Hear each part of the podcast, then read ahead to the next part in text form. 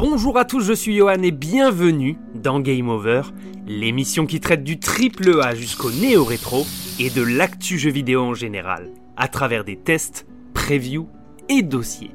Pour les amoureux de jeux de plateforme action labyrinthique des années 80-90, il aura fallu attendre le milieu des années 2000 pour assister au retour en force du genre par le biais de petits studios qui, faute de moyens, redoubler d'ingéniosité pour faire revenir en grâce un genre qui avait obtenu ses lettres de noblesse en 1993 avec la sortie de Super Metroid et 4 ans plus tard avec Castlevania Symphony of the Night de Konami.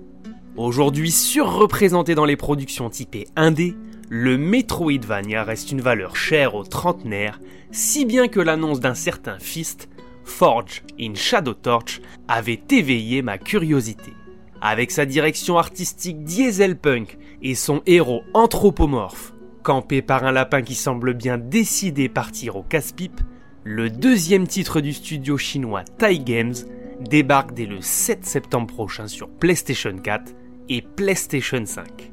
Avant de débuter, installez-vous confortablement et rendez-vous en fin de ce contenu pour vous abonner, le liker et le commenter si ça vous a plu. Vous connaissiez l'univers steampunk de Mad Max avec son monde post-apocalyptique, son pendant futuriste avec Cyberpunk, Forge in Shadow Torch, lui se déroule dans un contexte dieselpunk, un dérivé du steampunk dont on a pu apercevoir les codes dans la série Bioshock et plus récemment dans le reboot de la saga Wolfenstein.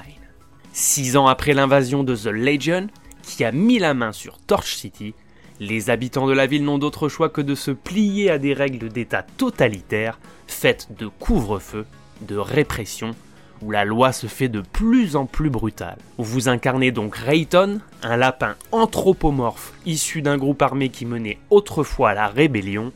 De caractère renfermé, notre héros ne semble plus enclin à lutter contre le pouvoir en place après qu'un terrible événement soit arrivé six ans plus tôt.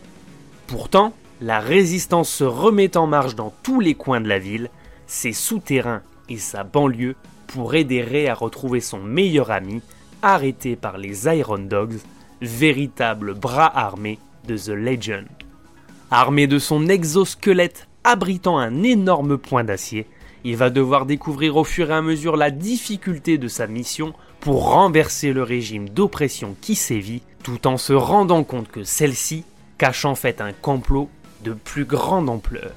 On retrouve les thèmes centraux de cette mouvance littéraire, tels que la temporalité semblant s'inscrire entre les années 40 et 50. Le lore de chacun des personnages semble également confirmer cette impression, avec de nombreuses petites histoires racontées, renvoyant à la course aux armements et au développement de nombreuses milices rebelles qui agissent dans l'ombre pour renverser le régime. Dans Fist, l'influence dieselpunk se ressent à tous les niveaux, si bien que l'on y croit dès les premières minutes. Les Chinois de Tai Games ont du talent, et ils le démontrent dès les premières minutes du jeu. L'ambiance y semble à la fois résignée et déprimante au comptoir du Noodles Shop de Xuan. Dans cette cité où le totalitarisme règne, tout ressemble à une vieille ville des années 50. L'architecture de la vieille ville désertée est très réussie, la nuit s'y écoule sur une musique de film noir mettant en scène le travail de l'ombre de la résistance pendant que les patrouilles d'Iron Dogs font respecter le couvre-feu.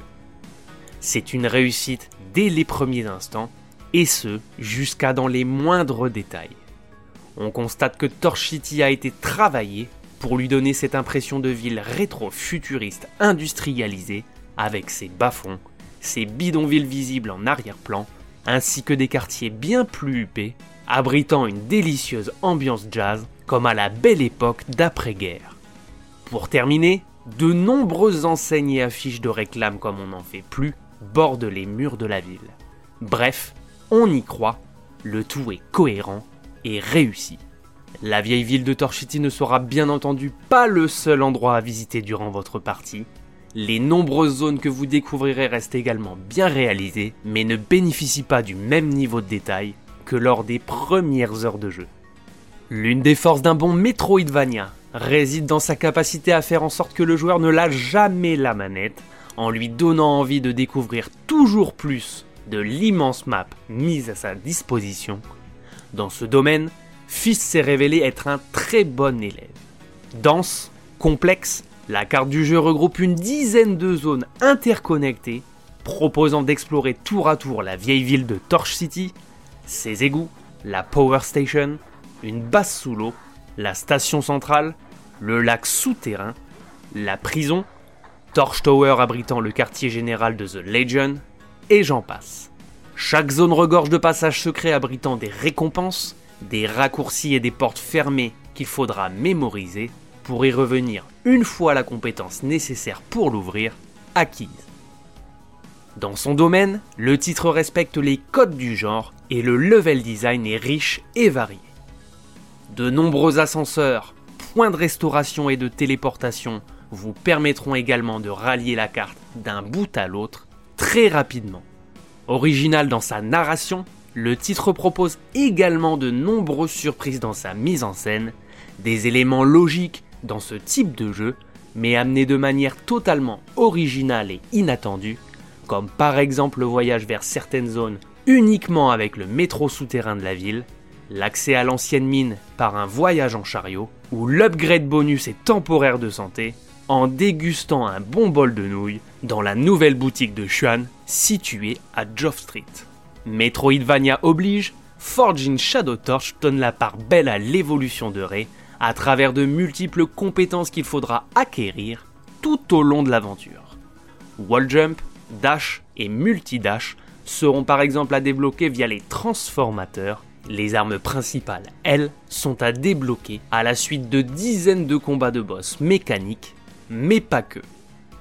Équipé de son point d'acier, notre héros récupérera par la suite une foreuse et un fouet électrique, disposant d'un coup de base, mais aussi de nombreux coups spéciaux, visibles sur l'arbre de compétences via l'acquisition de data disques qui récompense votre exploration.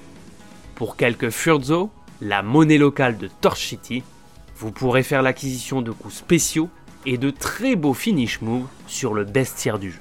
Si le bestiaire de Fist offre une petite dimension stratégique au combat dynamique du jeu, le titre ne se refuse pas non plus de faire retomber un peu l'attention dans certaines zones.